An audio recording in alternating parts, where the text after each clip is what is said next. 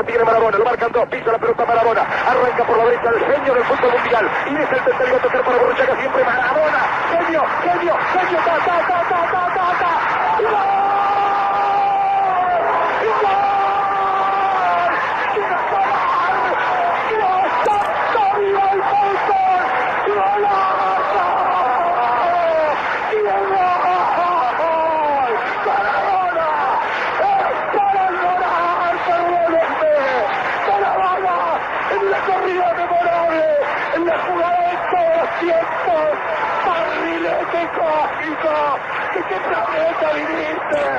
Para dejar el cabinetante inglés, para que el país se opulle apretado, gritando por Argentina. Argentina 2, Inglaterra 0. Diego, Diego, Diego Armando Maradona. Gracias Dios por el fútbol, por Maradona, por esas lágrimas, por este Argentina 2. Muy buenas tardes, muy buenos días, muy buenas noches a todos los amables oyentes, a los amigos, amigas que escuchan este humilde, muy humilde podcast eh, con el diario del lunes. Iniciamos una nueva jornada de, conversación futbolera, con un poquito de pena, la verdad, una semana bastante triste para los que, para los que nos gusta el fútbol, los que desde niños nos gusta el deporte. Este deporte ha sido bastante penoso, la verdad. No podría, no podría intentar definir en palabras cómo ha sido el vaivén de emociones que, se ha tenido desde la muerte de Diego Armando Maradona eh, esta semana pasada, terminando noviembre, eh, y la posterior, el posterior homenaje de los equipos, de equipos de todo el mundo, del mundo entero en realidad, rendido a los pies de la imagen de Diego Armando Maradona. Vamos a saludar a los chiquillos. Eh, primero, desde la Comuna de La Reina, Juanma Gutiérrez, ¿cómo estás, hermano? Un abrazote. Buena, buena, todo bien aquí. Eh, semana especial, eh, harto, harto documental y cosas del Diego en la tele. Y nada, pues contento también, semana sudamericana, así que ahí con toda la ilusión para esta semana. Un abrazo a todos. Sí, pues, semana especial. Vamos a estar bien, bien bombardeados de, de Diego en la tele, pues. Un saludo a la comuna de Puente Alto. Raúl Muñoz, ¿cómo estás, hermanito? ¿Cómo están esos nervios de punta, me imagino? Todo mal acá, A diferencia del Juanma aquí, triste por Colo Colo, triste por el Diego, triste por, todo lo que es el fútbol. Sí, una jornada especial. Patito, eh, Patito Silva, nuestro hombre, nuestro hombre de negocio. ¿Cómo van, cómo van esa semana triste? ¿Cómo va la unión? ¿Cómo va la peguita? Buena cabros, aquí todo bien, eh, laburando, eh, se, semana como un poco de sentimientos encontrados por la, por la muerte de Maradona, ahí, ahí lo hablaremos bien en, profundidad.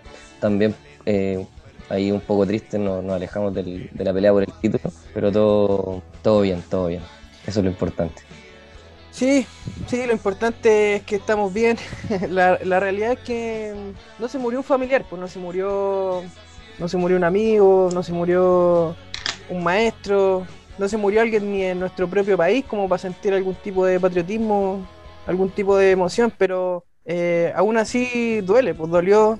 El 25 de noviembre va a quedar como una fecha marcada para un año ya, ya terrible, a un año más recordable aún por, por la muerte del ídolo deportivo, del 10, de, quien cambió la historia del fútbol, para bien o para mal, eh, para mí para bien por lo menos, eh, en términos deportivos, en términos técnicos, eh, en términos de actitud. Yo creo que se, va un ídolo, se va un referente.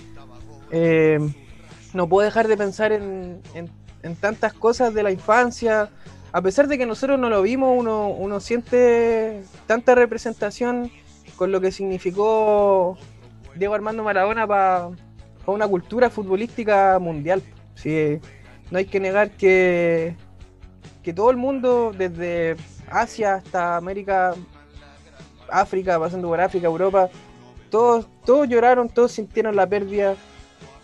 Nuestros padres, nuestros hermanos, nuestros primos, todos tenemos una estaca en el corazón. Eh, duele, duele que se haya ido así, que se haya ido a los 60 años, terriblemente joven. Em, no sé qué opináis tú, Raúl, como desde una visión casi historiográfica de lo que significa una persona para un deporte en, en, general. O sea, sí, como decís tú, la influencia del Diego trasciende deporte y trasciende al mismo como más allá de un futbolista. O sea, al final si lo recuerda la gente no es solo por, por ser el mejor o uno de los mejores futbolistas de la historia, pues, sino más bien lo que significa, lo que representa, que es básicamente todo lo que representa el fútbol, pues, un villero, un negrito villero que llegó a lo más alto, solo a través de su talento y de su esfuerzo, es como tal vez donde el, el, único momento donde realmente existe la meritocracia, donde solo por él fue llegó a ser lo que fue. Por eso lo llora todo el mundo al final. Pues. Es un, villero, como digo, un villero pobre que nos representa y que es lo que nos gustaría hacer, pero no tenemos ese talento. y al final eso, el pobre ahí dando la pelea donde todos nos gustaría tocando la gloria. Eh, Juanma, como, ¿qué podemos hablar del Diego como jugador, como lo técnico, lo físico? No, era brutal. Yo encuentro que Maradona, por los videos que he visto, en verdad, eh, era, estaba un paso más arriba de todo. ¿no? Ni siquiera sé si es comparable con Messi. Creo que comparar como, se juega el fútbol en distintas épocas es, mucho, pero era impresionante. Esos videos de Maradona en canchas de barro, weón que el loco hacía lo mismo que hacía en, bueno, en el Camp Nou, que hacía en la bombonera, un genio. También lo que marcó a muchas personas, yo creo que es lo, porque ya se ve como la imagen a grandes rasgos de Maradona, pero cuando uno empieza a ver como, como video o anécdota ahora sobre todo, bueno, muchos cabros que decían así, no sé, en Nápoles, una familia que tenía problemas para costear la enfermedad de alguien, creo, no sé, y el loco iba a jugar al barrio, weón, dejaba patando a donde iba, un cabro bien cercano, preocupado de la gente. A pesar de tener como esa fama máxima, uno ve los videos del loco llegando a, un lugar y vaya, abraza a cualquier weón. Un genio, en ese sentido. Y futbolísticamente también.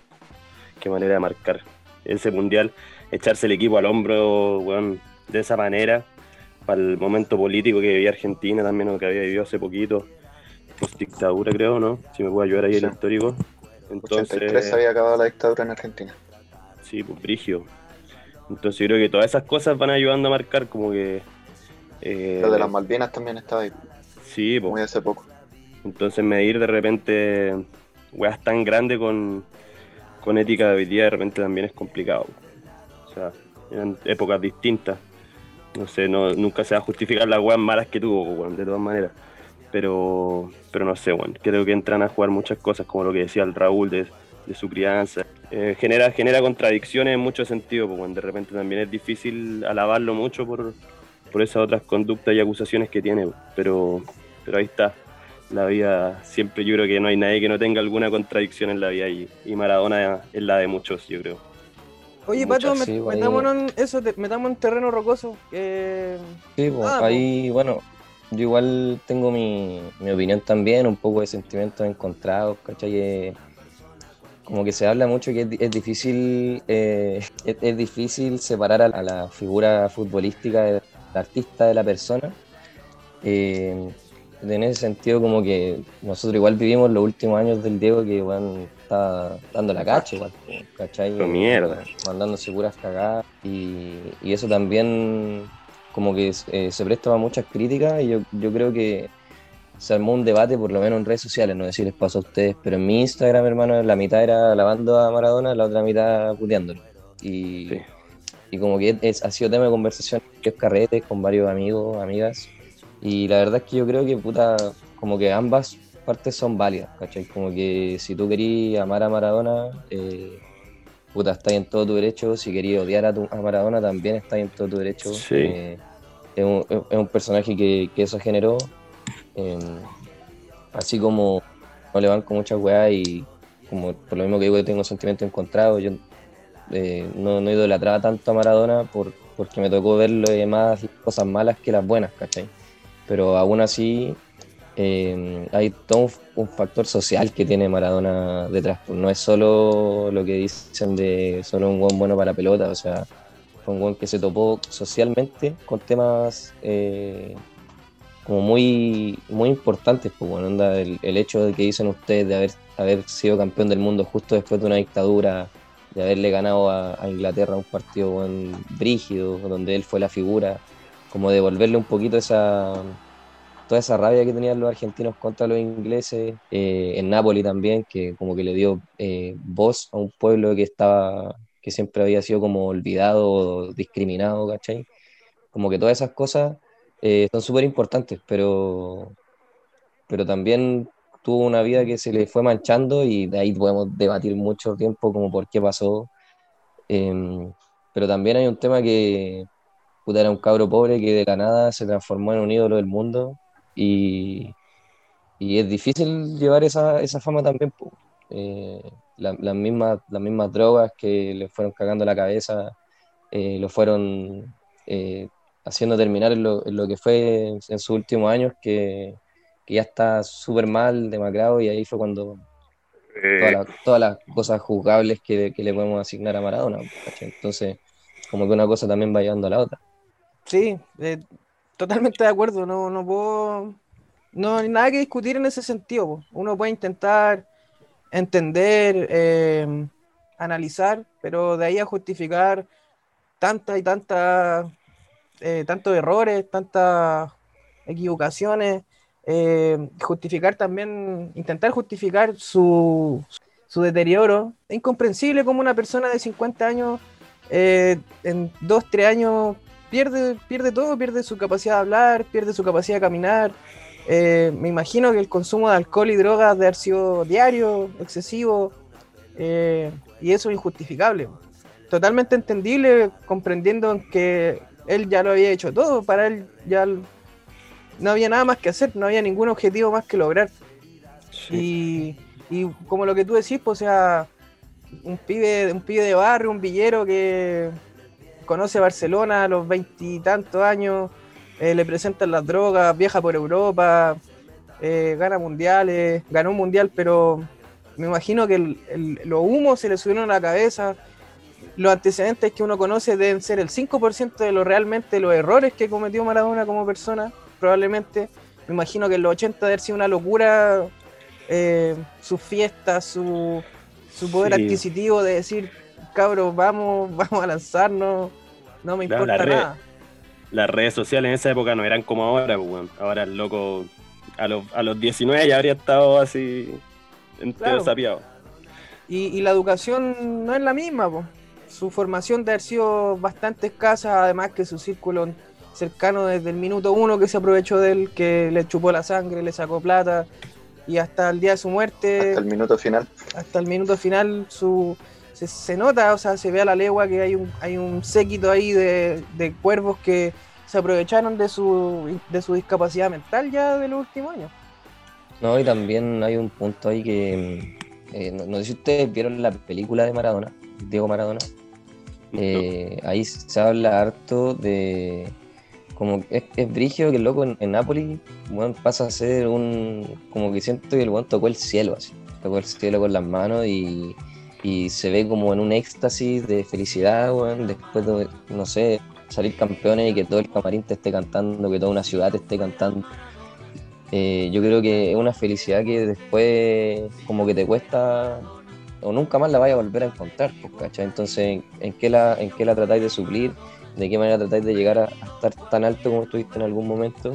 Yo creo que eso también como que le fue influyendo en que que el buen se fue metiendo en la droga, se fue metiendo en la droga, como buscando una felicidad que, bueno, yo creo que nadie la, va a tener como él, y ni él mismo le iba a poder volver a tener, ¿cachai?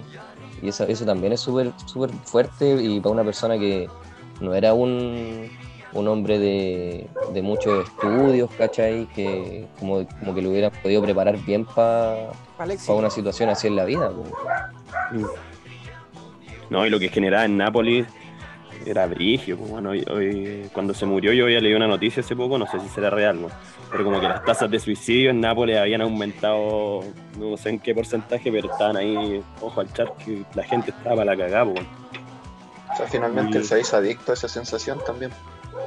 De todas maneras. Sí, pues ahí también entra lo que hablaban antes, como hasta qué punto te llega la idolatría por un loco, pues, hasta qué punto le justificáis las weas.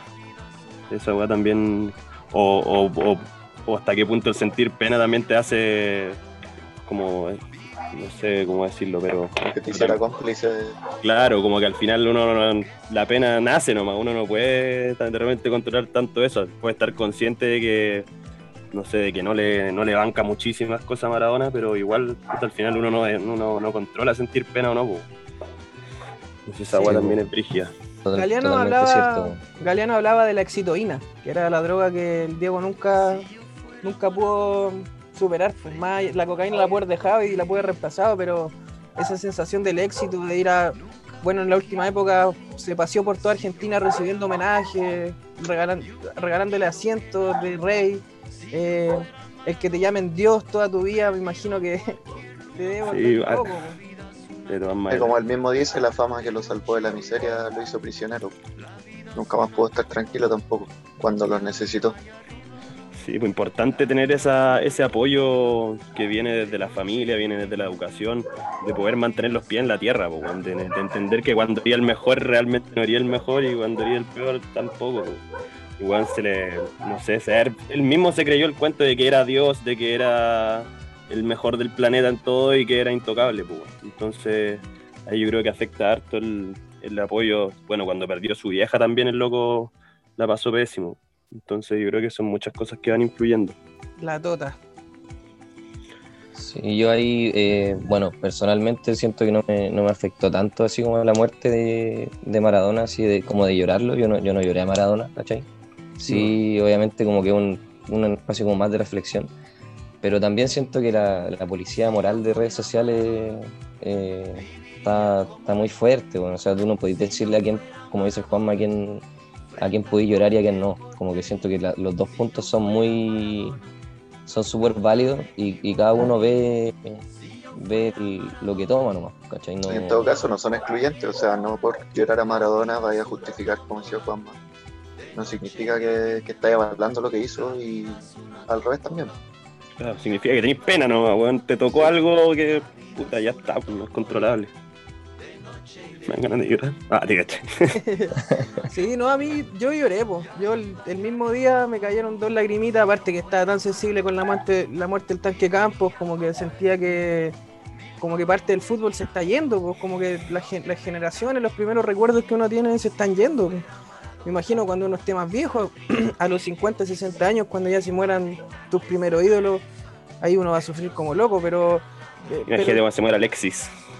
No, imagínate varios, pues, Rivarola, los, los campeones de... Los campeones de América. Los campeones de América, imagínate, uno no sabe, pero...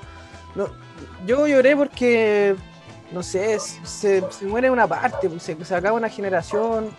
Eh, se murió el, ídolo más, más importante del fútbol argentino, por mucho que Messi sea extraordinario. Eh, Maradona está en otro en otro estatus. Eh, me gustaría hablar un poquito de, de, los números del Diego, también repasar eh, como hito de un total de 724 partidos como profesional. hizo 358 goles, 257 de ellos en liga. 34 por la selección argentina, eh, en 91 partidos jugados. La verdad es que para ser un volante tiene, tiene números de, delantero goleador. Exacto. Eh, títulos nacionales, bueno, salió campeón en Boca, salió campeón en Barcelona, salió campeón en Nápoles, eh, Copa del Rey, Copa de la Liga, Supercopa, Serie A, Copa Italia, Supercopa de Italia, eh, títulos internacionales, bueno, campeón mundial juvenil sub-20 con Argentina el 79, campeón del mundo el 86 con Argentina, campeón de la UEFA el 88-89 con el Napoli y campeón del Artemio Franchi, una copa muy, muy entretenida que se jugaba en, los 90, en los 90 particularmente, eh, campeón el 93, también finalista del mundo en Italia 90 y nada, ¿qué podemos destacar del, del Diego? Una zurda mágica, una potencia, una calidad técnica, eh, tiro libre, regate, fuerza.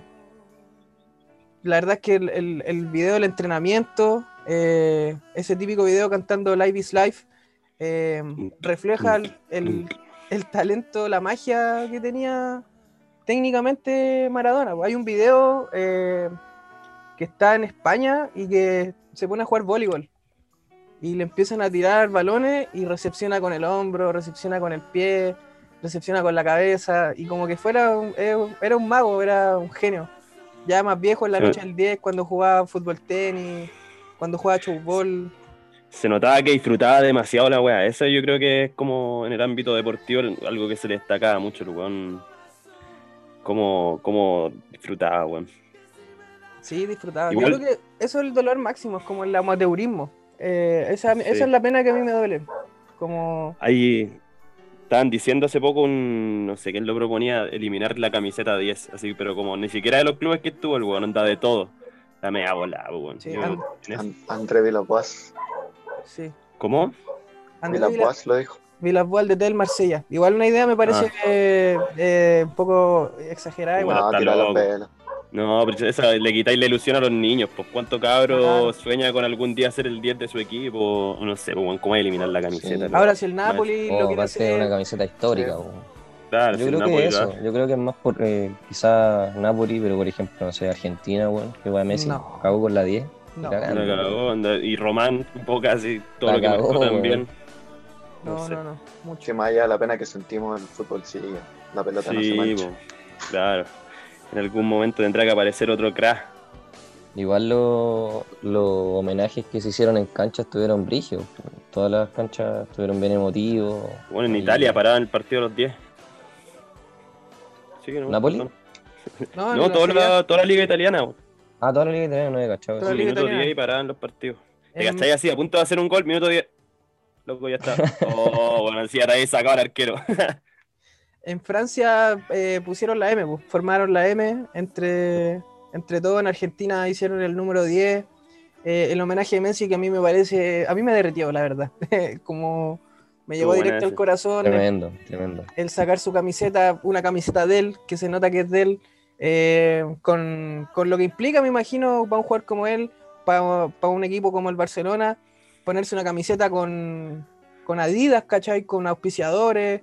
eh, me imagino que no le debe importar la multa que va a tener que pagar, pero el gesto era más importante que. El momento era más importante que cualquier otra cosa y, y ese homenaje es de él, totalmente de él. Pues se nota que no, no está organizado con sus compañeros. Y la amarilla. Nada, la María. Había María. una foto, hay, un- hay una foto en Twitter que salía el árbitro sacando de la amarilla, Messi ahí, y entre medio del cartel se alcanza a ver DAM. Y los weones así, ya de todo buscan como el misticismo. Diego Armando Maradona. La weá, un cartel de una publicidad gigante, pero solo se alcanza a ver el DAM.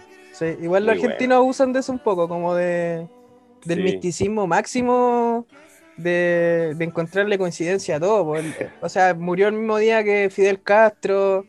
eh, le- le- el otro día hay una foto que como que aparecía así, a mí me costó 10 kilos ver a Maradona en esa foto, pero para ellos apareció eh, el, justo la fecha que volvió el fútbol argentino jugaba Boca News, como que, como que se murió en la fecha justa parece. Buscan todo, claro. Claro, se murió y justo yo estaba a 10 minutos de almorzar. Esa weá por algo, pues, weón, el 10. Claro, en eso se va. Pero bueno, lo vamos a recordar con. Yo por lo menos lo voy a recordar con harto cariño. Eh, obviamente, más allá de, de los errores que haya cometido, para mí mi infancia fue. Porque a mí me gusta mucho el fútbol argentino, siempre recibí mucha cultura argentina y toda la literatura, la cultura popular asociada al pibe de barrio que con su zurda mágica sacó a su familia entera de la pobreza y que uf, levantó la Copa del Mundo, que le ganó a los ingleses, que dejó votado a los ingleses en un gol extraordinario. Tener esa claridad mental eh, siendo, siendo un niño, siendo un joven, a mí eso me ilumina. Eso es lo que más me lo idolatro, como tener esa claridad mental. Hasta el mismo gol con la mano tiene cierta claridad mental de, de, de alcanzar como el éxito, el triunfo deportivo. Así que eso nomás. No tengo nada más que decir. Ya está, viejo. Todo dicho. Todo conversado. El Diego T.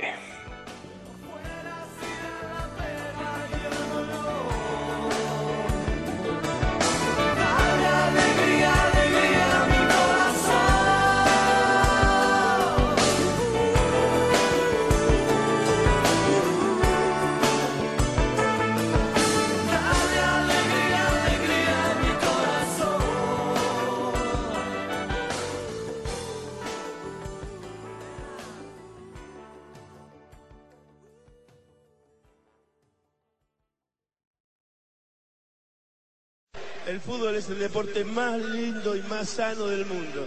Eso no le quepa la menor duda a nadie. Porque se equivoque uno, no, no, no tiene que pagar el fútbol. Yo me equivoqué y pagué. Pero la pelota no, la pelota no se mancha.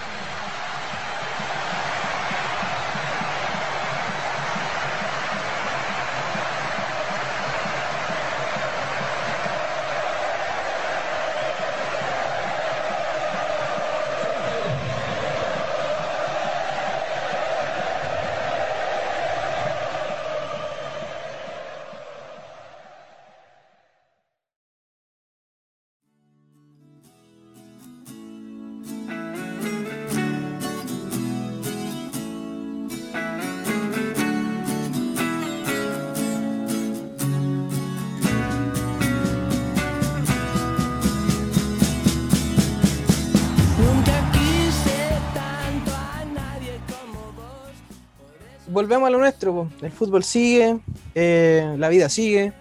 Y vamos a hacer una repasadita rápida de, Copa Sudamericana. Aquí tenemos un, involucrado directo, eh, que, está, que su equipo está disputando la, Copa Sudamericana. Estamos ya en octavos de final.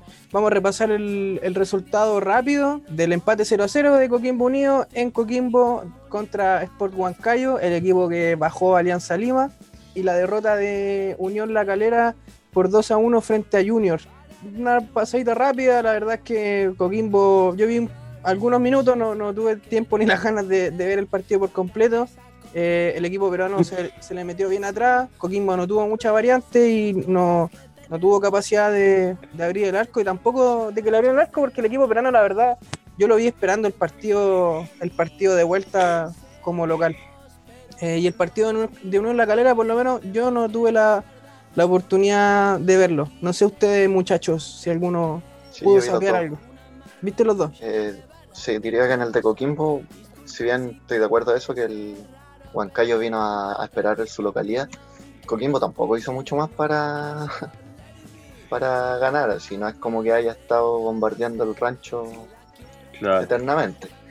Así que, si bien creo que debi- debió haber ganado Coquimbo, tampoco una diferencia mucho más grande. Más bien planito el partido. Sí, bastante fomecito. Sí, Yo pagué tele viéndolo, weón. Estaba viendo y pagué tele. Menos mal era tarde, por los cinco pitos que te fumaste antes de verlo, weón. Por la mierda, weón. Corten. Que no estamos hablando de las adicciones, weón. Puta madre, weón. Yo criticando a Maradona por falopero y vos me tiráis que. Ah. No, no, no voy a decir nada porque estoy relajado con el pipazo que me pegué entre, entre cortes. Y el, el de Junior con Calera, eh, y Junior fue harto más. Creo que el resultado está bien. Calera creo que hizo, no, hizo, no hizo un mal partido, pero Junior fue, llegó harto más. Creo que el, el resultado es justo. Si bien se dio al- por, por el final, creo que mereció, mereció el triunfo de, de Junior. Y ojo que no es tan, tan mal resultado. Pa, pa- No, digo, a- cada gol habiendo- de- Habiendo hecho gol, eh, Juan, eh, que hay vivo al tiro. Es bueno, pero ojo que Calera nunca había llegado en esa posición al, al segundo partido. Creo que había empatado siempre. Bueno, vamos a tener que ver de qué están hechos. así van pero- a tener que meterle. No, no sé si han ganado de local en Oye, jugando el- Sudamericana. El gol de, de Calera, terrible como de suspenso. Caleta de Sí. Simón se demoró Caleta en cobrarlo, igual está Clarence. Fue bueno el gol, bonito. Pero bueno, podemos ir al partido importante, ¿no? No, De yo creo que si- para hacer la cortita con lo de Calera, yo creo que un gol, eh, un gol de visita en, un- en una visita a un equipo colombiano, a un equipo igual respetable de Colombia. eh, Sí. Me parece que en, en la alfombra después, en la, en la vuelta en Calera, yo creo que tienen hartas chances porque esa cancha es súper incómoda. Los colombianos no están acostumbrados a jugar en pantos Sintético. Así que o- con un 1-0 les basta, así que está súper abierta la llave. Y bueno, estar vamos, nomás. vamos a hablar de Católica igual, pues yo creo que el partido con River eh, fue corto, quedaron cortos con el resultado. Yo creo que era para un 3-0, Sí, weón. facilito. El equipo, el primer tiempo, el equipo uruguayo no, no, no jugó, no quiso jugar, quiso evitar que le hicieran goles nomás y ya a, a Católica le faltó harta contundencia igual. Sí, de todas maneras. Eh, bueno, partir diciendo que eh, el plantel está disminuido. pues. De partida ya no tenía a Valver Huerta, que estaba suspendido, y Lanaro llegando a Uruguay dio, dio positivo en el PCR, entonces tampoco pudo jugar.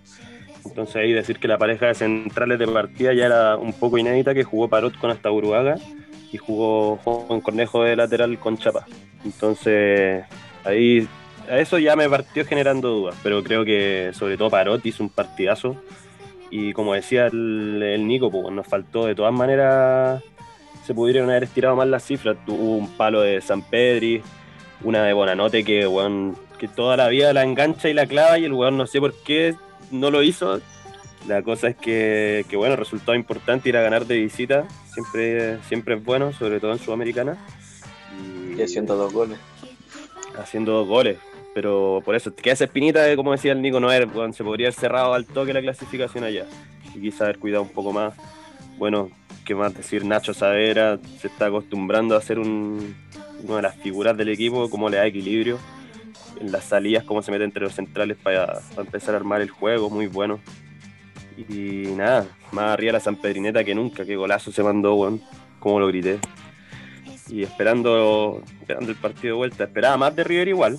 Ese cabro, el Arezo, que es como la revolución de los weones, lo, lo están vendiendo como weón a 20 palos, terrible caro, y Parot se lo fumo. Parot, weón, tampoco es como que te diga el mejor central del mundo. No sé si alguien más lo vio. Muchachos, Yo creo que la clasificación ya está media lista, así que finalmente, más allá del resultado que sigue siendo muy bueno, futbolísticamente eh, es difícil que River pueda generar mucho más acá. Entonces, yo creo que están, va a estar bastante tranquilo, al menos, o bueno, siendo fútbol nunca se sabe, pero creo que, salvo un descalabro, no debería haber problemas para clasificar por parte católica. Sí, aparte que hizo dos de visita, eso siempre es importante. O sea, no veo a, a este River Plate eh, haciéndole un 2-0 a Católica en, en San Carlos. O sea, tendría que ser un partido muy malo un 1-0, de la Cato como para que, como para que pase parada, eso. Una pelota parada, Pero es que con el pelota 1 parada. con el 1-0 pasa la Cato igual. Entonces, Ah, cierto. No, 2-0 Sí, tiene que ser. No, difícil. yo y creo además que que igual es bien probable que Católica haga al- menos un gol. Sí, bo, denle la Copa Católica. No, ojo que el otro rival, la otra llave Deportivo Cali con Vélez. También ahí. Estuvo bueno. Estuvo bueno. Sí, lo vi puta, a ratos, pero Vélez ganó 2-0 y en verdad Vélez igual estaba bien arratonado, weón. No, Sí, bueno. no era un equipo de que propusiera mucho. Como que El igual. Cali, de hecho, hubo un, un gol anulado al Cali en el primer tiempo que anduvo ahí medio, medio raro. medio- medio dudoso. y eso igual, igual te cambia todas las cosas. weón. Pero no sé yo- si el Cali lo puede dar vuelta. Igual un 2-0 es como el resultado más cómodo para un equipo jugando de local y que va después, pues hace uno y ya le tienes que hacer cuatro. Esa iba a decir, pues juegan mañana y si Vélez hace uno ya, ya está, yo creo. Juan prefiero igual jugar contra Vélez que Deportivo Cali. No sé por qué Deportivo Cali como que me, asusta. Ese como juego de los colombianos siempre hay... Aparte que Vélez le está, ese recuerdo del 2011. Entonces uno siempre ahí cree que es mejor por eso, pero, pero fue hace 10 años. Nueve. Bueno, eh, la, la segunda fase de octavos de final se juega esta semana, la primera semana de diciembre. Eh, por, su parte, Católica juega el jueves eh, a las 9 y media de la noche en San Carlos de Apoquindo. Unión La Calera juega, también juega el jueves a las 7 y cuarto de la tarde. Vamos a estar bien pegaditos a la tele, yo creo, toda la tarde, por lo menos viendo Calera y Católica. Y bueno, de los rivales fuertes que quedan en esta Sudamericana, ya estamos en octavos, o sea, solo quedan 16 equipos.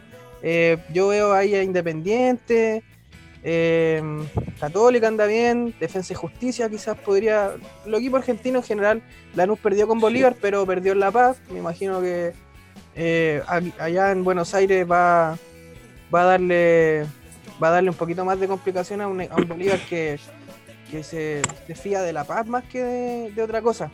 Y bueno, Coquimbo Unido que juega el miércoles, eh, el primero del turno, juega el miércoles 2 de diciembre a las 9 y media de la noche. Eh, yo creo que Católica tiene bien, bien llano el camino. Sí, sí, puta, está la ilusión, ojalá de, de hacer, de llegar a una final para ganarla. No quiero mufar, weón, queda mucho todavía. Quedan equipos fuertes, como decía, y, y que y puta, Chile no tiene mucha, mucho historial en copas internacionales, así que nunca, nunca se puede estar confiado, menos si es que no tenéis ni una. Entonces, puta, ojalá, ojalá se dé, weón, ojalá se dé. creo que el- los tres tienen chances. Obviamente Católica mucho más, pero creo que los tres todavía están con opciones. Sí, sí, ojalá Coquimbo la logre, un golcito de Rafa Aracio, ¿no, Pato? No andaría mal. Me, le tenemos cariño a Rafa Arce en Santa Laura, así que ojalá lo haga. Oye, ¿cuánto. Me, me, sorry, me voy a tomar un poquito la, La conducción. la conducción para hacer Dele una nomás. pregunta. Juegue, Eh, juegue. ¿Cuántos equipos creen que van a pasar a la próxima ronda de Sudamericana? Chile. Obviamente, la otra. Sí, porque la otra es matemática nomás. La otra es contar cuántos matemática. Por ahí se te puede. son. Yo creo. Yo creo que se te puede computar este weón me está destruyendo este programa. Primero me trata de drogadicto, ahora que no sé hacer matemática. Bueno, quiero hacer lo siguiente. Eh, ah, yo creo que pasan dos. Yo no sé si a Coquimbo al que menos le tengo fe. O no sé, ¿A weón. Ahora estoy viendo. No, ahora estoy viendo el. En verdad, Pelú que Calera le pase, le gane a Junior. Ah, pero en Calera. Ah, puta la pregunta complicada, pato, weón. Ah. No, yo, yo creo que pasan dos, pero no voy a decir quién. Católica y No, pero ¿qué es eso, weón? Ya pasa Católica y Calera. Católica y Calera. Yo creo que Coquimbo. Yo creo que ¿qué decís pasa Católica fijo. Católica fijo. Católica fijo, Coquimbo puede ser bastante y Calera creo que le, lo- le tengo más la duda, pero también puede ser. Digo que pasan dos fijos y Calera también podría ser. Exacto, yo pienso igual. eh, Coquimbo de visita le tengo más fe que de local, porque Huancayo no le va a costar proponer y Coquimbo de visita ha, ha demostrado, bueno, con equipos de nivel bien bajo, pero ha demostrado que sabe jugar de visitante. El Coto Rivera le gusta hacer ataques directos eh, y de visitante eso es, es más sencillo de hacer, aunque más, más sencillo planificar, más, más difícil de ejecutar. Claro. Y Calera, no, yo lo, lo veo muy, muy complicado. Junior se, se defiende bien y se va a meter bien atrás. Yo creo que. Es que voy, a voy a costar cambiar mi. Yo voy a cambiar mi eh, predicción y voy a decir que los tres buenos van a pasar. Eh, cacha. Sí, yo creo que los tres chilenos van a pasar. Igual creo que, que Coquimbo tiene, tiene grandes opciones. weón. No, es un equipo que le, le acomoda mucho más jugar de como de visitante, de, de esperar un poco al rival y, y después de eso salir de contragolpe, cosas así. Así que en ese sentido hacer un gol de visita le ayudaría harto. Así que yo creo que voy por Coquimbo y, y Católica Calera. Yo creo que se queda. Que Junior también tiene más nombre, entonces uno le hace dudar. Tiene, tiene buen equipo, Tiene, no había cachado. Tiene a Teo. Teófilo. Sí, no, sí está complicado. Viera al arco. Igual. ¿Qué Villar al uruguayo? Sí, pues bueno.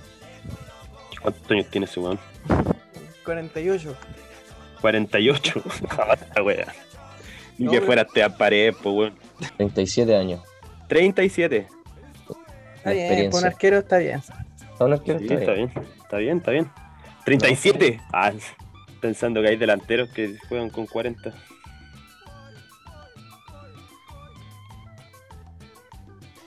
Bueno, eh, seguimos avanzando, muchachos. Ahora vamos directamente a lo nuestro, a lo que nos interesa, a- por lo que sufrimos ahora, ni siquiera semana a semana, sino que cada tres días, partidos cada tres días, al torneo nacional, pues, al campeonato que está, está muy entretenido, la verdad. Ya terminando la primera rueda, el, el campeonato tomó un, un vuelco, como que ya está muy interesante, ya los puestos de arriba están definidos, los puestos de abajo también están definidos.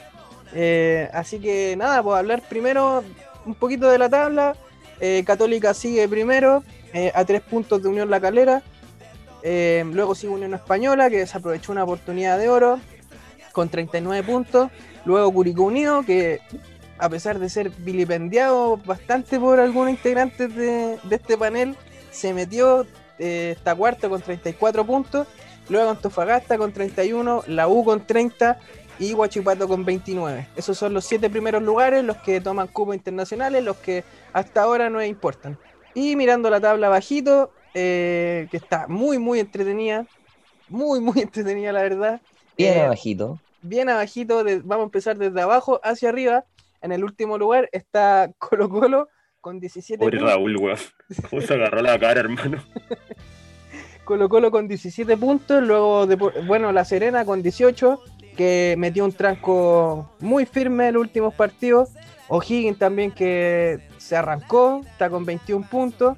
Coquimbo Unido con 22, que ahí está medio dubitativo después de haber, de retomado campaña con, con el Coto Rivera. Luego Palestina también con 22, que con el Coto Sierra no, no se ha firmado como uno, uno de esperado.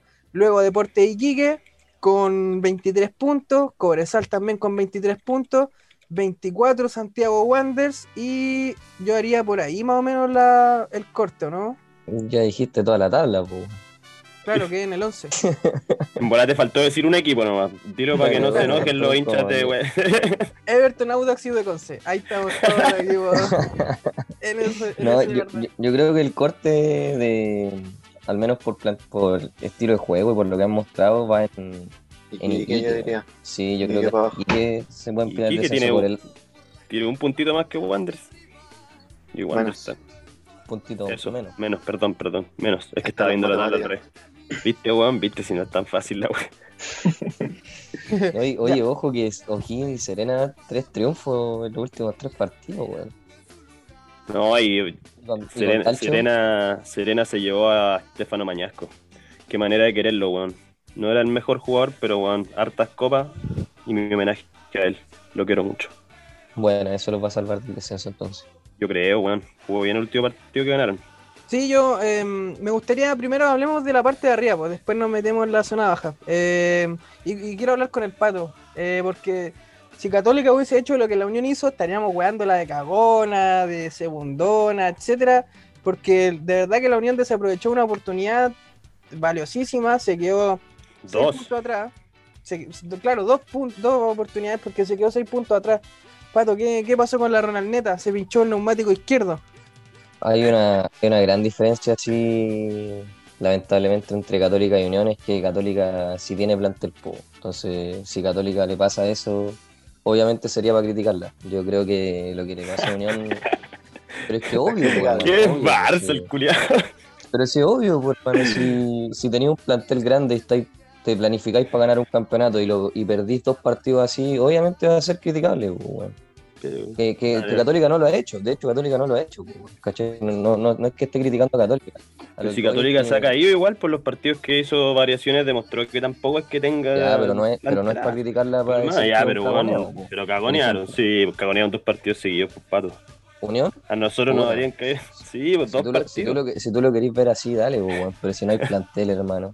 No, pues no Eh, tienen yo, yo al menos no le, yo al menos no lo encuentro un cagoneo, no, no le voy a echar la culpa a Ronald Fuente, weón, porque se perdieron dos partidos que, que weón, está un, equipo terrible disminuido, ¿cachai? Eh, contra Wander teníamos a, llegó, Carlos Palacios cansado, jugó como 20 minutos pero no hizo nada. Eh, estamos- está la baja de Julian Mejía, que yo creo que es la más importante y la que no se va a poder suplir en todo el campeonato a menos que traigan a alguien porque era el único jugador distinto en el, en el medio campo y ahora Unión se quedó sin, como sin poder armar juego.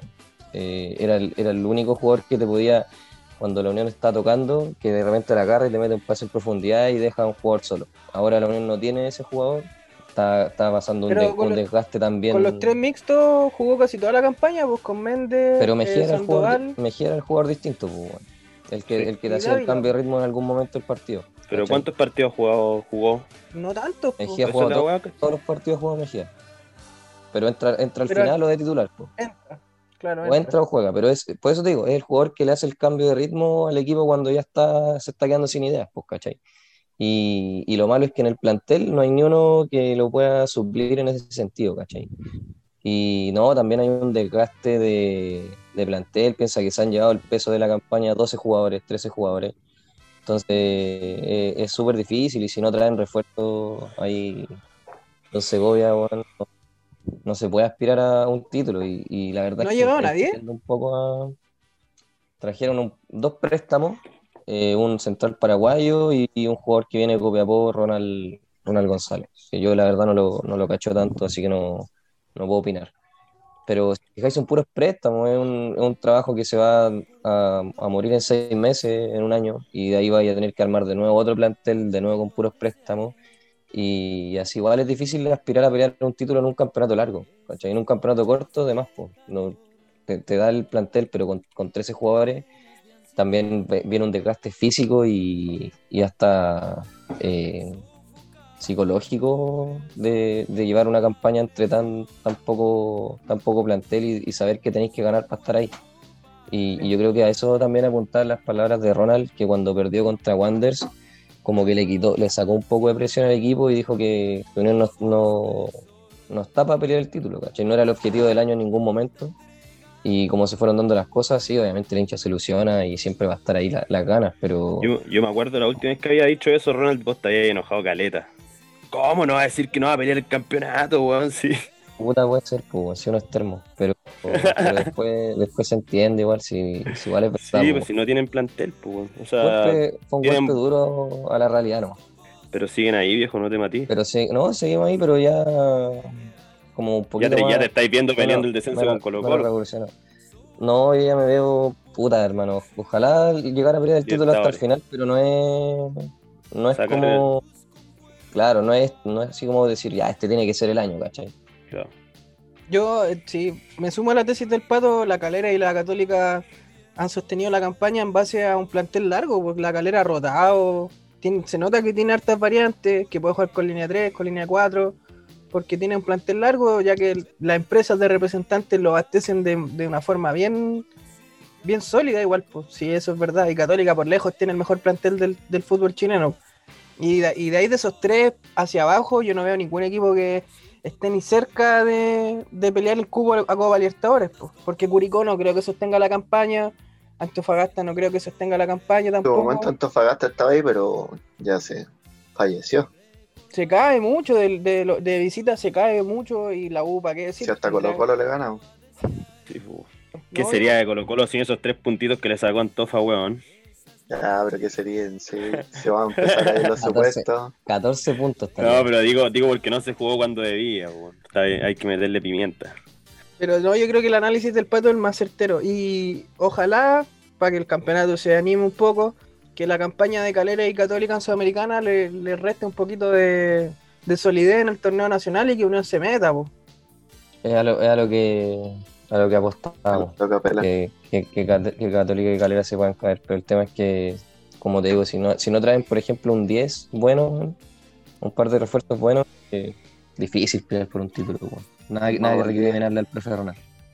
Y bueno, vamos a meternos directo, pues vamos a hablar al toque nomás de esto, de esto que está picantísimo, que está pero uff, fecha a fecha, semana a semana, día a día, declaraciones tras declaraciones eh, de la situación de Colo Colo, eh, que está último con 17 puntos, que de los últimos 5 ha ganado dos partidos, eh, que tiene 4 triunfos en el torneo, 5 empates y 11 derrotas, con una diferencia de gol de menos 10.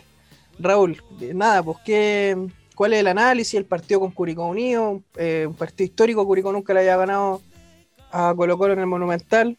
¿Qué, qué se puede decir? Más que sentir. que merece, merecido nomás, pues. O sea, como ya lo he dicho prácticamente en, en todos los programas, es expresión de todo lo que se ha hecho. Todo lo mal que se ha hecho está expresado en esta tabla. Y lo más, lo peor es que no, no se ve que vaya a mejorar la cosa. pues, si hay dos refuerzos que son cabros que no han debutado en sus respectivas divisiones. No pueden ser ellos los salvadores. Recién ahora están diciendo, oh sí, parece que necesitamos más refuerzos.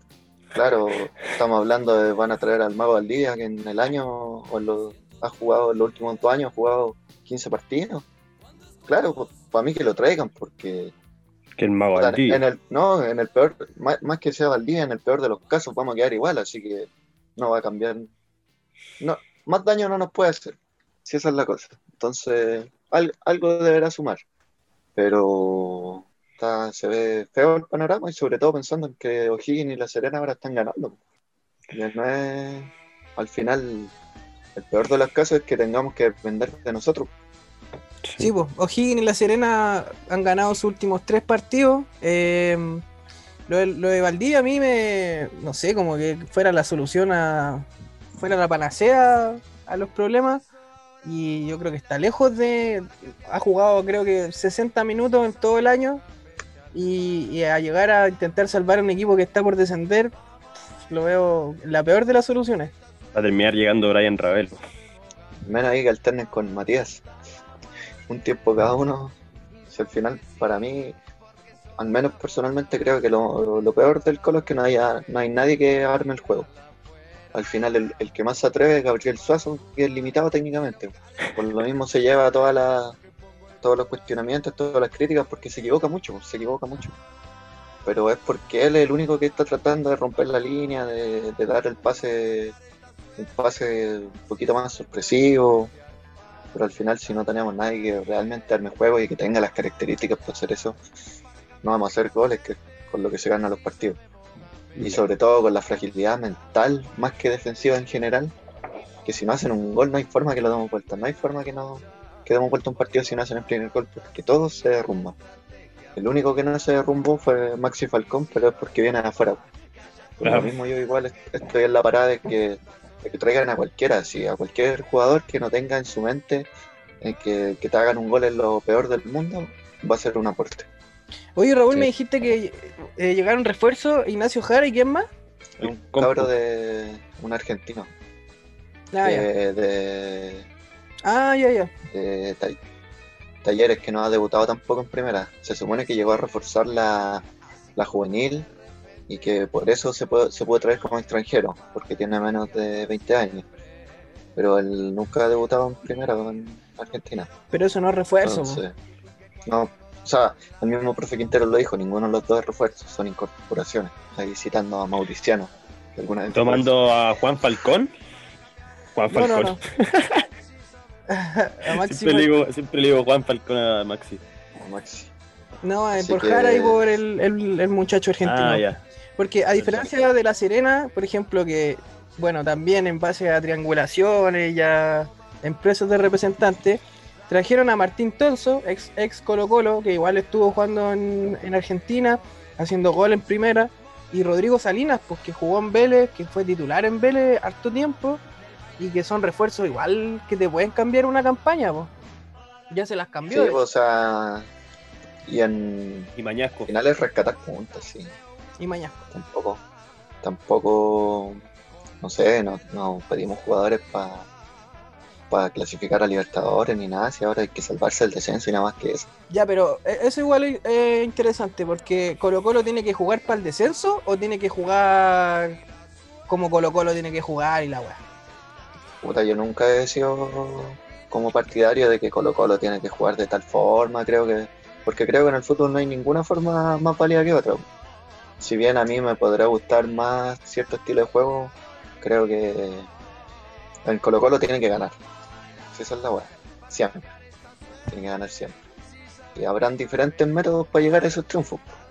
Y en este momento tiene que ganar, pero no para, para ser el mejor de todos, como siempre lo ha tenido que ser, sino para salvar el descenso. Y eso uno va a rajuñar puntos, ¿no? Por ejemplo, ahora con Guachipato, de visita, siempre rajuñar puntos, sacar empate. Puta, meter un triunfo ideal, pero. Y en, en de local, ganarle a los que haya que ganar, pues como ahora que vamos a jugar con La Serena, eh, a Curicó debimos ganar, o sea, debimos como teóricamente, no en el partido nada Para que nada. decir, está bien el, está bien el resultado. Y apelar a eso no y que los otros los otros equipos que están peleando ahí se, se caigan. Ya, pero tú crees que Colo Colo no, o sea, más allá de que hay que salvar el descenso y todo, pero la presión, la presión de la gente, la presión de la hinchada más dura va, va, va a soportar que Colo Colo rajuñe empate.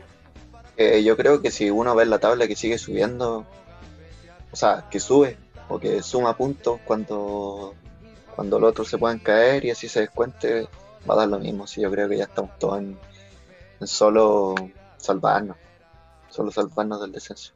Sí, yo creo que hay que ser realista. Y, bueno, Y en todas las igual- en todos la- los campeonatos, los que se salvan son así, pues, rasguñando resultados.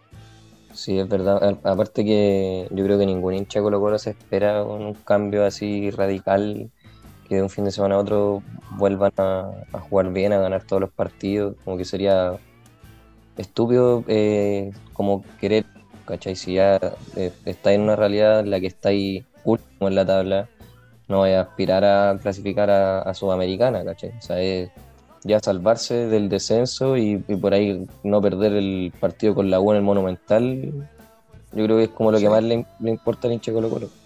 Está salvando ese, yo- ese partido, salvan el año. igual. Si es que no si, es me dicen, si me dicen perdís con la una en Monumental, pero te salváis del descenso, yo lo firmo al tiro, al tiro, con sangre. Es un pelo en la cola. Ahora, si llegamos a perder con la U y además de descender, el peor año en la historia Colo Colo. Yo creo que si Es pierden que- con la U descienden. E- Eso es, po, es- va va a Ahora ser un golpe también, si la. 1 no, no nos gana ahora, uff, No, ya, es que ahí ya, weón. Weón, no sé qué. ¿Cómo? No, no quiero decir nada.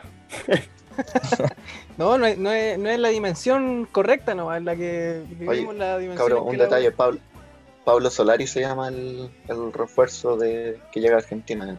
No me acordaba ni de su nombre. El, de- el de Talleres. ¿Qué le Sí. querían decir el, el indiecito? de- Si no le dicen el indie, son muy giles. el Solari. Oye, Juanma, ¿te, te tenés que retirar? ¿Tienes que, tienes que hacer? Sí, bueno. Ya, pero dale, Palabras- pues, vamos, Palabras finales. vamos terminando.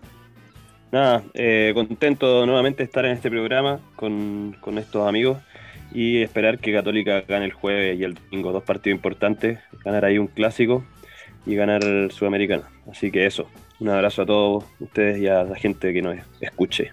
Saludos, Juanma. Buena, Juanma. Bueno, eh, yo, para un poquito de morbo, me gustaría revisar el fixture de Colo Colo. Un poquito de morbo nomás, para meterle previa, meterle picante a esto. Eh, bueno, Colo Colo juega con Guachipato el sábado 5 de diciembre a las 5 de la tarde, lo visita. Luego juega con La, juega con la Serena el martes 8 eh, a las 6 y media de la tarde. Luego con Unión, en un partidazo yo creo, eh, el sábado 12 a las 6 de la tarde. Luego con Coquimbo Unido, que ese partido es de 6 puntos frente al, cuadro de la cuarta región, el 16 de diciembre a las 5 de la tarde. Luego con Católica, yo creo que esos cuatro partidos están, pero muy, muy difíciles, ¿no? Mira, si yo creo que los cuatro que vienen, incluye, incluye a la Unión, son, no sé si ganables, pero se pueden sacar puntos. Algunos se les podrá ganar, a la Unión creo que se le puede sacar puntos. De todo lo que viene, yo creo que Católica ya es imposible, o sea, si sacamos puntos de, de suerte. Calera. Claro. Sí, pues. Calera acá le tengo menos miedo. Si bien yo me gusta cómo juega Calera, también creo que se- algo se le puede sacar. Si el problema es aguantar y que no nos hagan el primer gol. Si el Oye, juegan la penúltima fecha contra la U. No, no, No, después no, queda no, más. no, sí quedan varias. Si quedan 14 partidos todavía. Son tres fechas antes del cierre. Pero no, yo, o sea, yo, mira, la visita tiene que visitar Antofagasta, tiene que visitar Valparaíso, verdad. tiene que visitar Concepción, tiene que visitar Ya, Iquique, pero tiene que visitar eh, Rancagua. No son visitas fáciles, po. pero tampoco son y- así y visita visita. Yo creo que Antofagasta y Católica son los más complicados. Sí, bueno. Wander igual es complicado, pero pero también depende, como que siento que Wander es un equipo tan irregular que Y el Sí, factor público igual, po. Bueno, para Colo Colo también, po. Sí, No va a tener al- a, a la gente de su lado. ¿cómo, cómo habría estado ese monumental con público, Uf, perdiendo con Curicó 2-0? que se vayan todos, po, ¿no? igual, sí, no, yo, yo pienso que se vayan todos, nos, nos salvemos no, o nos vayamos a la vez, que se vayan todos. Después de esto, Después de esto, el peor desastre en la historia del club. Sí, no es para menos. Em, bueno, eh, por mi parte, como hincha de la U, a mí me, me gustaría que Colo Colo bajara si es que le ganamos. Si no, no me, no me parece lógico un año más sin poder ganarle. No, no me sirve de nada que estén en la B si no les ganamos. pues. Y ahora como, y como hincha del fútbol y como de y esperando que el fútbol chileno tire para arriba, que Colo Colo baje una noticia pésima para todos. pues. A nadie le sirve que, bueno, le sirve a los de segunda, pero a nadie le sirve que Colo Colo baje, pues si pierde, pierde mucho el campeonato con el equipo más popular. No, para mí no, no es una buena noticia si es que no le ganamos. si le ganamos y bajan, yo voy a estar bailando en Plaza Italia probablemente. No, No sé, está bien, Sí, sí. bueno. Yo el año pasado estaba lo mismo con la U, que, que baje nomás, que baje, que baje, que baje. Y entiendo que haya equipos, sobre todo los más los rivales así como históricos, con la U católica, que están felices de que bajemos. ¿Tú, Pato? sí, no, y bien tenéis que considerar que Colo Colo es de los equipos más como más odiados a nivel Sí, nacional, pues, ¿cachai? Si es como siempre ha, ha sido el equipo más popular y todo por, por todo lo que ha ganado. Es obvio que como que el resto de los equipos también le tienen mala y todo ese morbo que genera que Colo Colo descienda, yo creo que mucha gente está así y, y yo me incluyo, pues, me gusta verlo ahí peleando eh, como la parte baja, pues, sin entendiendo también que tengo, por ejemplo, amigos, igual es una lata, pues. Una lata por ti, mi familia igual es del Colo, onda, yo veo a mi, a mi viejo weón, sufriendo cada partido, weón, puteando a todo el mundo como que en ese sentido me igual me da la po, pero como que el, morbo también está de verlo de algo que nunca antes has visto, pues, ¿cachai? Sí. Y que nunca, y algo que nunca te imaginaste que iba a pasar, que y que, bueno, yo hablaba con mi viejo cuando terminó la primera rueda y le decía así como, oye, si termina el campeonato hoy día, Colo Colo desciende. Y mi papá así como, no, pero bueno, si queda una rueda todavía, bueno, así como queda mucho. Pero te vas dando cuenta que van pasando los partidos y no, O sea, no sí, por el cosas. estadístico, claro, quedan 14 partidos. Pues, se puta, podríamos hasta meter sudamericanos, pero no hay ninguna razón futbolística para creer que esto va a pasar. Todo lo contrario, razones futbolísticas para pensar que nos vamos a ir descenso directo y a distancia de los otros equipos. A distancia para mal. Claro. Y tam- también está el, el tema que contaba el Juanma el otro día, que mm, jugar contra Colo Colo siempre es como un plus aparte, pues. Todos le quieren ganar. Y más Sí, aún sobre todo está en, ahora, esta, en esta posición. Bueno, muchachos, eh, hablar un poquito de la U. eh, debutó Dudamel en lo que en los espacios entre programa y programa. Y la verdad es que nada, pues a, seguir esperando, por, por lo menos como hincha de la U. Eh, estamos más preocupados por las renovaciones que por, por el desempeño mismo del equipo, aunque todavía no estamos tan asegurados en el tema del descenso. Sí creemos que por lo menos ya estamos relativamente con un colchón. pues. Tendremos que tener una muy mala campaña para meternos en la tabla acumulada y, descender directo. Tendrá que ser muy mala campaña. Yo creo que a lo más vamos a llegar a promoción. Y como decía, muy preocupado por el tema de los refuerzos porque eh, se dice que Walter Montillo está muy lejos de, de renovar. Yo creo que un humo máximo del representante para intentar generar más lucas, pero aún así deben ser problemas de plata, po. Y se le debe haber ofrecido a Montillo un sueldo mucho más bajo de lo que de lo que él realmente espera y lo que él podría ganar en cualquier otra parte del mundo. Montillo todavía está para jugar un año más fácilmente y en la U ha sido el mejor de la campaña por lejos. Junto con la Ribey son los, son los jugadores que han salvado las papas. Em, Así que eso, como por lo menos por mi parte, yo creo que la gusta como en una zona desierta de incertidumbre, eh, de incertidumbre futbolística, institucional, eh, táctica, deportiva, etcétera. Hay que ver, hay que ver cómo se va desarrollando. Eh, me extrañaba un poco el tema de las renovaciones de algunos, de otros no tanto. Por ejemplo, de- o sea, en realidad especialmente sobre Montillo, que al final está demostrando futbolísticamente que está vigente, pues entonces no sé por qué no le renovarían. plata, hermano, yo creo que es plata nomás. Ahí no sé cómo, cómo será, bueno, ahí ya es casi especulación, pero sí, no sé si él también estará dispuesto a que le bajen un poco. Es que Ahí tampoco ya. es de los sueldos más altos, pues si Ángelo es de los. Ángelo, por ejemplo, el sueldo más alto, después creo que viene la Ribey y de ahí viene Montillo, creo. Eh, entonces, debe estar en, en condiciones que le ofrezcan menos de dos cifras. Yo creo que ahí está el tema. Menos de dos cifras, me refiero a millones de pesos. Eh, Hay, hay otros que se entienden igual, pues como Matías Rodríguez, Osvaldo González, o Bosellur. y vez está alguno- cerca de renovar. Yo eh, lo encuentro súper extraño, igual. Sí, o sea, es que yo no, no creo que haga un daño, pero No, no, sé. tampoco, pero tampoco- es prioridad en, el- en la renovación del plantel, pues. Entonces no sé cuál será el criterio. Pero ¿por qué decís tú que no es prioridad? Porque no es de los más. No es un futbolista destacado en el equipo. Claro. No ha tenido una campaña regular. eh, el selección, el, el de la selección al Bocellur de la U son dos jugadores totalmente diferentes. Entonces, no hay. Yo no creo que. Bueno, lateral izquierdo no tenemos, además del po. Dieguito Carrasco jugado improvisadamente en las últimas fechas, pero yo creo que hay que buscar entre, entre el torneo chileno, no sé, hasta el mismo Luis Pavé, que fue de Colo Colo, pero ha tenido buena campaña. Hay jugadores más jóvenes que, que ganarían mucho menos sueldo, yo creo, y que, y que eh, sobre todo pensando que Montillo está peligrando su renovación y otros ya están casi listos, me parece extraño, ¿no? Creo que es un criterio de plata, ¿no? Sí, igual es raro y no, también tenés razón en eso. Diego Seguro es, es un jugador, igual es como difícil llevarlo, ¿cierto? Es un, un jugador hasta como complicado para, el mismo camarín, weón. Y, y como que se mantiene ahí sin, sin tener un gran rendimiento, como casi que por nombre, ¿no? Se está manteniendo en el equipo titular. Y no hay Entonces nada ahí sería mucho mejor. Claro, y aparte que nadie, nadie le, le mete presión desde abajo. Pero si, si es de los jugadores más caros, bueno, yo creo que debería. es- Ese es de, lo- de los cortes que deberían hacer ahí. Sí.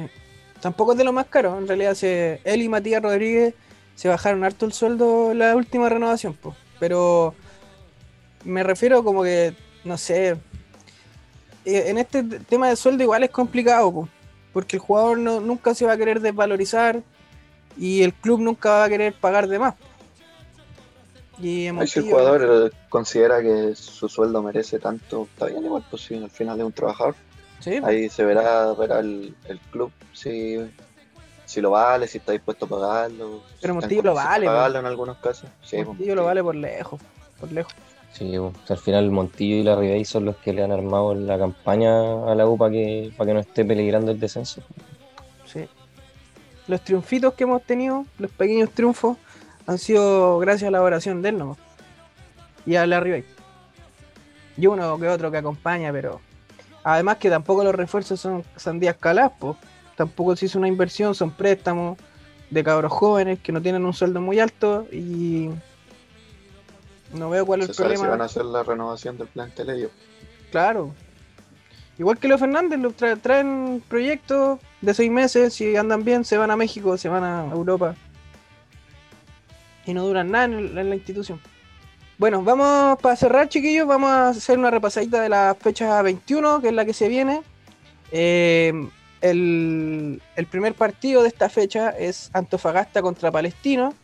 Eh, ah, ¿Les parece si hacemos una dinámica rápida, ya que somos tres? Eh, les tiro la fecha y ustedes me dicen por quién van. O local, empate y visita, no sé. Eh, Antofagasta Palestino. Antofagasta. Basta. El miércoles 2 a las 10 y media de la mañana. Curicó Audax el jueves 3 a las 10 y media de la mañana. Curicó. Curicó empate. Curicó Eso empate. dice mi cartilla. Curicó empate.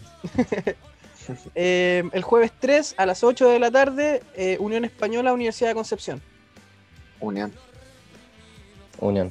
Unión, yo también creo, sí. Eh, luego el viernes a las 10 y media de la mañana. Oye, qué mal horario ese, eh. El peor horario. Pésimo el horario. Y tres larga. partidos. Miércoles, Fecha miércoles, jueves y viernes. Miércoles, jueves y viernes los partidos a las, a las 11, weón. Terrible. No, terrible. El viernes a las 10 y media de la mañana, el 4 de diciembre, Cobresal O'Higgins. Uf. Yo, yo creo que empate de Higgins, pero mi corazón obviamente está con Cobresal. Yo creo que se puede caer Darcho. Con Cobresal es buen equipo, sobre todo en el norte. weón. Sí, no, yo le voy a Cobresal. Sí, igual. Pero no me sorprendería el empate. La Sí, verdad. sí. Pero el avión Gaeta anda bien. Anda bien. Carlos, sí. Anda bien, sí. El, el Hay que problema de haga- Cobresal es Que haga algo que. por Colo Colo Vete. El, el principal problema de Cobresal es que juegan, juegan bien, pero no lo, no lo plasman en. No lo plasman en la cancha. No, nada. Le cuesta, es muy irregular. O sea, no lo plasman con el resultado. Más que en la cancha, porque en la cancha sí lo plasman. Pero deberían tener más puntos de los que tienen, por ejemplo, por cómo juegan. Pero se terminan perdiendo goles, lo mismo que les pasó con Católica, con Unión. Hacen buenos partidos y después eh, se terminan cayendo en detalle. Sí, y no hay de visita, se, se caen harto igual. Son otro Sí. equipo. Con la Unión, por ejemplo, se perdió uf, 60 goles. Hermano, con Católica igual. Podrían haber seguido el primer tiempo 2-0 arriba. ganando 2-0 fácil. Mm. Sí. Bueno, eh, avanzamos el viernes, también el viernes, después del partido de Cobresal O'Higgins, no inmediatamente después, pero el que le sigue, eh, La Serena contra Iquique en La Serena a las 5 de la tarde. Eh, muchachos, Creo que la Serena. Igual de la Lamentablemente. Serena. yo igual creo que La Serena, sí. La Serena se afirmó caleta. Mm, sí. Y luego el partido, el cuartos de final de la Copa del Mundo, Guachipato contra Colo Colo el sábado 5 de diciembre a las 5 de la tarde. Yo creo que empate. Uf, Pero- creo que empate. Pero creo que puede pasar cualquier cosa. Así, tanto como que puede ganar Colo Colo, puede ganar Guachipato, pero creo que empate. Yo le voy a Guachipato. Claramente. Yo le voy a empate sin, sin creer que Colo Colo gane. Mm, Eso es. No creo que gane de visita a Colo Colo. A Guachipato por lo menos. Eh, bueno, después avanza Santiago Wanderers el domingo ya. El domingo a las 10 y media de la mañana. Santiago Wanderers contra Coquimbo Unido. Wander. Wanders. Wanderers, sí. Coquimbo va a estar metido en la Sudamericana. ¿Va a estar disminuido o no? Mm. Hoy tenemos clásico. Y hay clásicos, sí, no hicimos previa clásico, pero es que tampoco está tan. No está tan picante la cosa. Mm. El domingo Sí, es 6 de diciembre a las 6 de la tarde, por fin, un horario decente para un clásico. eh, Universidad de Chile y Universidad Católica. Yo le voy a la U, siempre. Católica. Sería rico que ganara la U, pero no lo creo, la verdad. No, está difícil igual. Segundo partido de Dudamel, un clásico al tiro. Complicado. Y bueno, cierra la fecha Unión La Calera contra Everton el domingo a las 9 de la noche. Calera, fijo. Calera.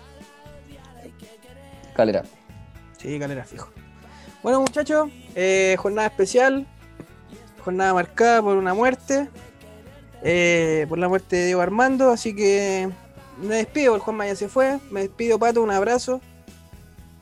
Chao, Nico. Eh, eh, rico programa, bueno, volver a grabar después de, de unas semanitas medio parado, así que ba- bacán. Un abrazo, hermanitos. Un abrazo, que le vaya bien en la unión. Raúl, un abrazote. Muchachos, espero volver con buenas noticias.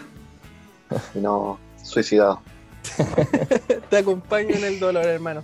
Y bueno, No para, los que, otra pérdida. para la gente que nos escucha, que más o menos son como 20 personas, 25 personas vi en, en lo último, eh, vamos, a, vamos a traer sorpresitas, pues vamos, pronto vamos a, a salir en nuevas plataformas, eh, vamos a salir probablemente en vivo, así que para que los que nos escuchan nos sigan atentos y, y nos aguanten, nos siguen dando la, el apañe que nos dan siempre.